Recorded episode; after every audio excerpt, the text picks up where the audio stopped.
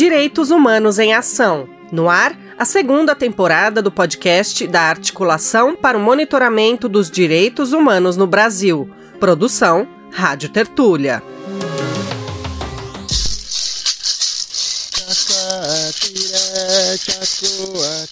Esse é o cântico do povo indígena Craô Tacairá, no município de Lagoa da Confusão, no Tocantins.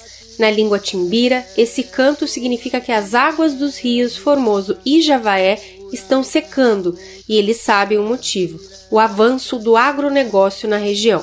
Esse não é um grito só dos Craô Tacairá, mas de outras cinco comunidades indígenas, além de comunidades de assentados da reforma agrária e ribeirinhos que vivem na Ilha do Bananal, maior ilha fluvial do mundo, eles denunciam que há captação de água irregular por parte de fazendeiros que usam para irrigar as suas lavouras, além da contaminação dos rios por agrotóxicos. Josué é o nome fictício de uma liderança indígena do povo Craô Tacairá, que não quis ser identificado com medo de sofrer represálias. Ele conta que as diversas ações do agronegócio têm interferido no cotidiano dos indígenas. Como a nossa região é uma região onde a questão do agronegócio é muito grande, né? O município de Lagoa da Confusão, juntamente com Formoso do Araguaia, onde tem o maior projeto de irrigação da América Latina, né? Comunidades indígenas, ribeirinhos, vêm sendo impactados, né? Com o avanço do agronegócio, questão de desmatamento, né? Questão de retirada de água dos rios aqui da região, né, principalmente aqui na nossa comunidade, que é as margens do rio Formoso, né, praticamente vem acabando, né, com esses rios.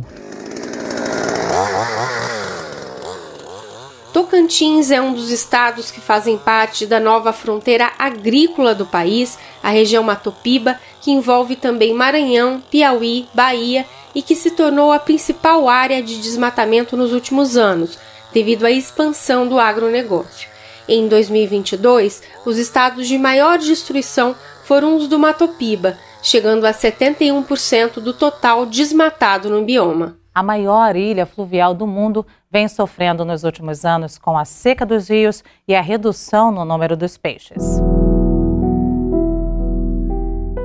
De acordo com um relatório da Articulação para o Monitoramento dos Direitos Humanos no Brasil, divulgado em 2021, as ações de concessão para retirada de água dos rios para irrigação das lavouras de fazendeiros e a omissão da fiscalização pelo poder público configuram como mais um caso de violações de direitos humanos. Eu sou Annelise Moreira, repórter, e te levo neste episódio para conhecer a situação desses indígenas que vivem no Tocantins Apesar de eles viverem em um local de abundância de água, o avanço do agronegócio na região tem gerado impactos importantes, como a falta de água potável, alagamentos, envenenamento dos rios e das aldeias e ainda a perda da cultura alimentar dos povos indígenas.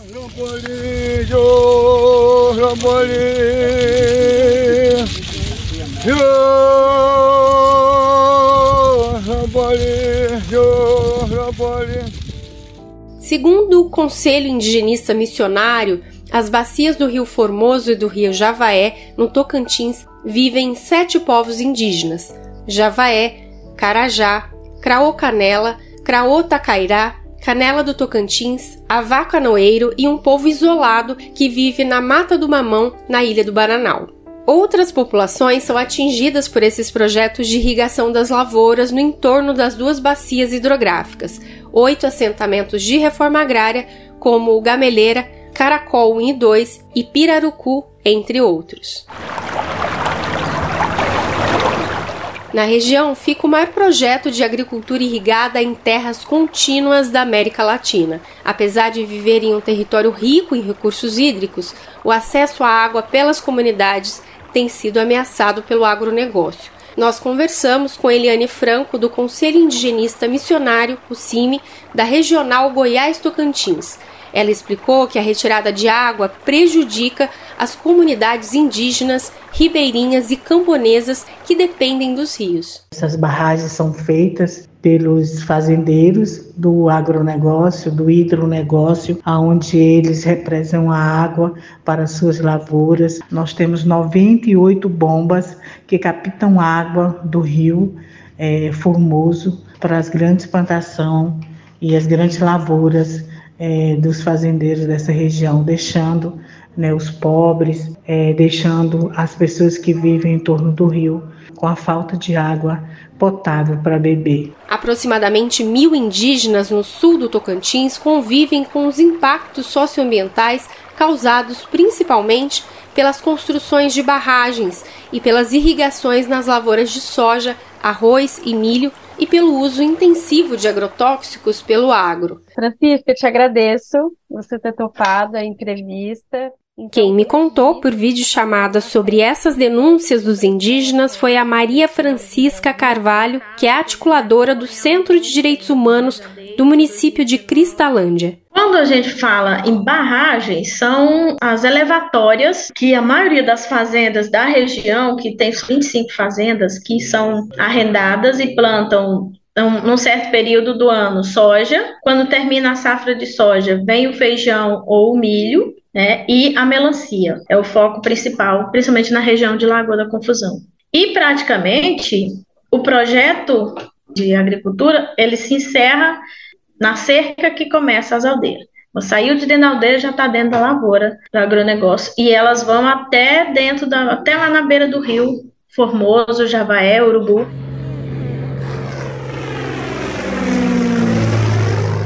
Josué afirma que são 22 famílias que vivem na aldeia e que alguns já apresentam problemas de saúde por conta da pulverização aérea em cima das casas e quintais comunidade vem sendo impactada né, pelo uso é, indevido né, de, de agrotóxicos, né, que é lançado por avião, acaba atingindo essas comunidades. Né, e isso vem causando várias doenças, né, doenças que a gente não via nos povos indígenas, hoje é doença que tem, né, câncer, até mesmo aqui na nossa comunidade já teve pessoas que morreu por causa de, de câncer, né, então isso pode vir do uso de agrotóxicos. Durante três meses seguidos, a Ilha do Bananal deixa de ser ilha e enfrenta períodos críticos de estiagem. Isso acontece entre os meses de agosto a novembro. A seca provoca a morte dos peixes que se debatem nos leitos dos rios secos.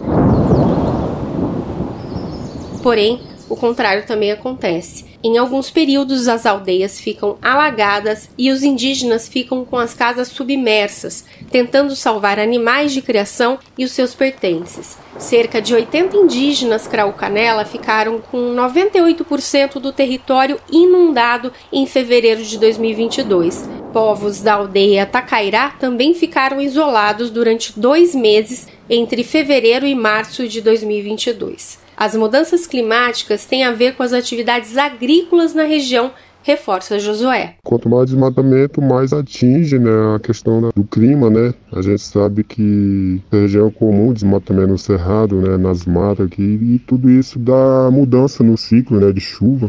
Tem período que chove mais, tem período que chove menos, né? questão do agrotóxico, né, que é jogado nas lavouras, uma vez que quando o inverno vem, que aquela água vem das grandes lavouras de arroz, né, eles jogam o agrotóxico e quando vai colher, eles retiram aquela água de dentro dos projetos, que aquela água retorna para os rios, né, Com isso, o acesso à água potável tem sido ameaçado pelo aumento da captação de água realizada de forma irregular por fazendeiros da região. O governo do estado fornece água para essas comunidades nesse período mais crítico.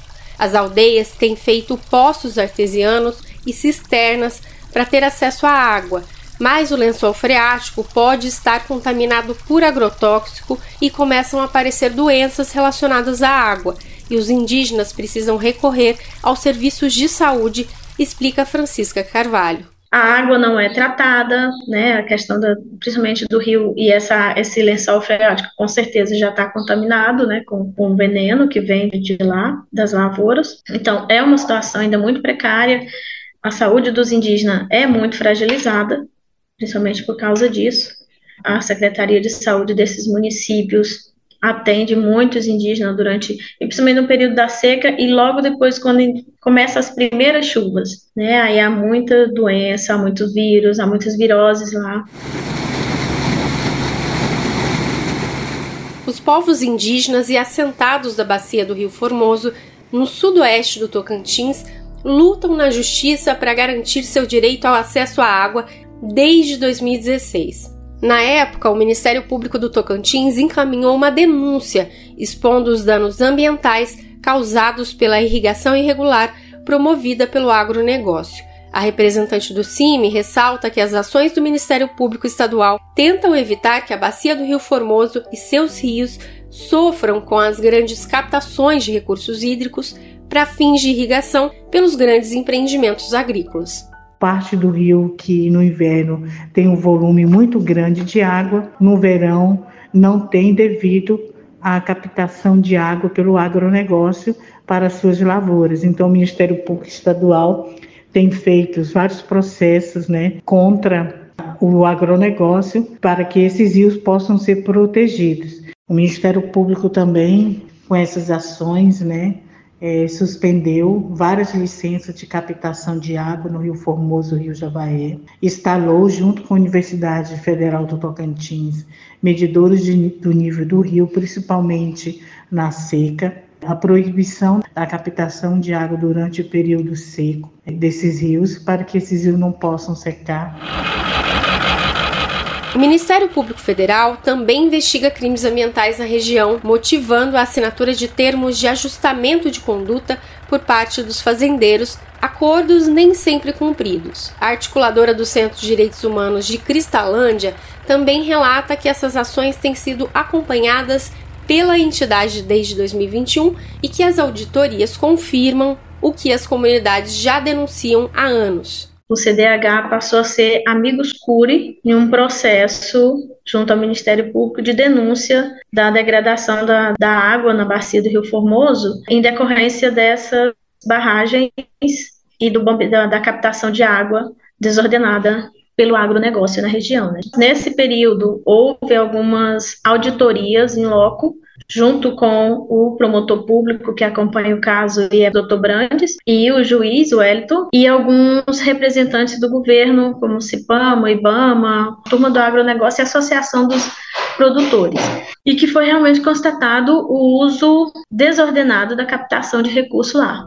O Ministério Público do Tocantins instaurou em junho um procedimento para investigar o projeto de construção de 14 barramentos nos rios Formoso, Urubu, Douradinho, Duerezinho, Dueré e Chavante. Segundo o promotor Francisco José Pinheiro Brandes Júnior, os danos constatados não geram prejuízo só para o estado do Tocantins, mas ameaçam a biodiversidade e a segurança hídrica de outras regiões que também dependem dessas águas da bacia hidrográfica do Araguaia Tocantins. Uma das dificuldades é o licenciamento ambiental pelo órgão estadual Naturatins dessas atividades com grandes empreendimentos agroindustriais. Todas as ações que têm sido manuseadas pelo Ministério Público são dotadas de pareceres técnicos complexos que têm indicado todas essas falhas, não só do órgão ambiental, mas dos licenciamentos e de alguns produtores rurais que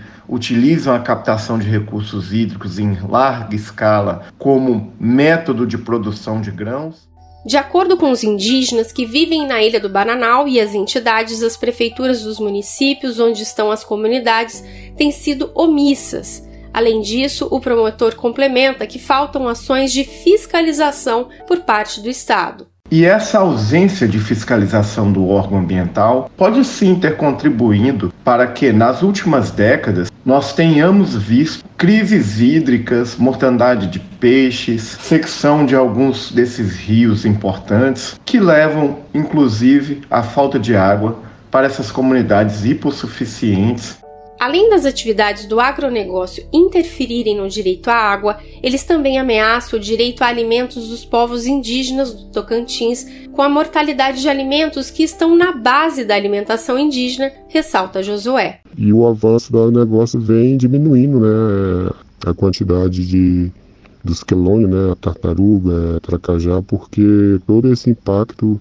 do, do veneno, né, do agrotóxico, né, que causa mortalidade de peixe, diminuição de peixe. As barragens também afetam muito a reprodução dos peixes, né, porque essas barragens são feitas no leito do rio e quando chega o período da, da piracema, o peixe não consegue passar por essas barragens. Então isso causa grande transtorno, né, para os povos indígenas, né, que depende desse rio para sua alimentação, né.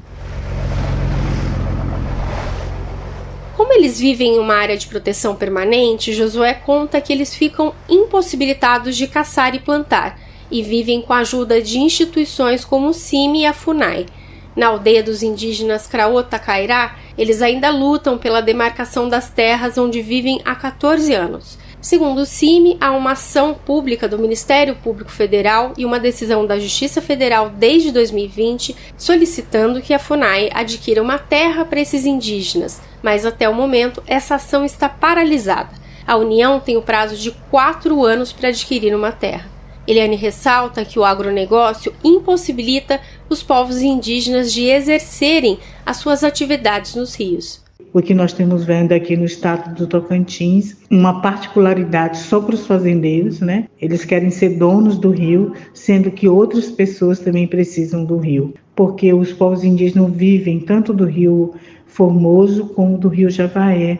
Essas comunidades dependem do rio para trafegar, para se alimentar, para criar seus filhos, para os seus usos domésticos, e isso com a seca dos rios impossibilita as comunidades indígenas de fazerem todas essas atividades. O relatório da Articulação para o Monitoramento dos Direitos Humanos no Brasil aponta que as ações de concessão e omissões dos órgãos públicos de fiscalização federais e estaduais em relação à retirada de águas dos rios da bacia do Rio Formoso por empreendimentos do agronegócio promovem baixa significativa em suas águas, mortandade de peixes e tartarugas, além da restrição de navegação dos rios assim como os impactos socioambientais que atingem o acesso à água potável e a subsistência de comunidades indígenas assentadas e ribeirinhas. O documento aponta violações da Declaração das Nações Unidas sobre os Direitos Humanos dos Povos Indígenas, da Declaração Americana dos Povos Indígenas, da Convenção 169 da Organização Internacional do Trabalho sobre os Povos Indígenas e Tribais e o Pacto Internacional sobre os direitos civis e políticos. Neste episódio, você ouviu áudios da TV Brasil.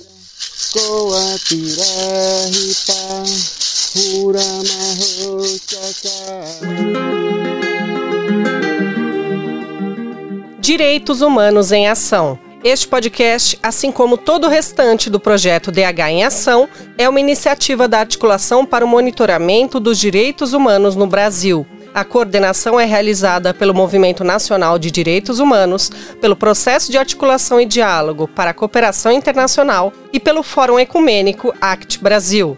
Esta segunda temporada do podcast tem seis episódios e produção da Rádio Tertúlia. O roteiro, produção e narração são de Anelise Moreira. A edição é de Beatriz Pasqualino, que coordena este podcast junto de Manuela Nunes, Enéas da Rosa e Gilney da Silva. A sonorização é de Adilson Oliveira.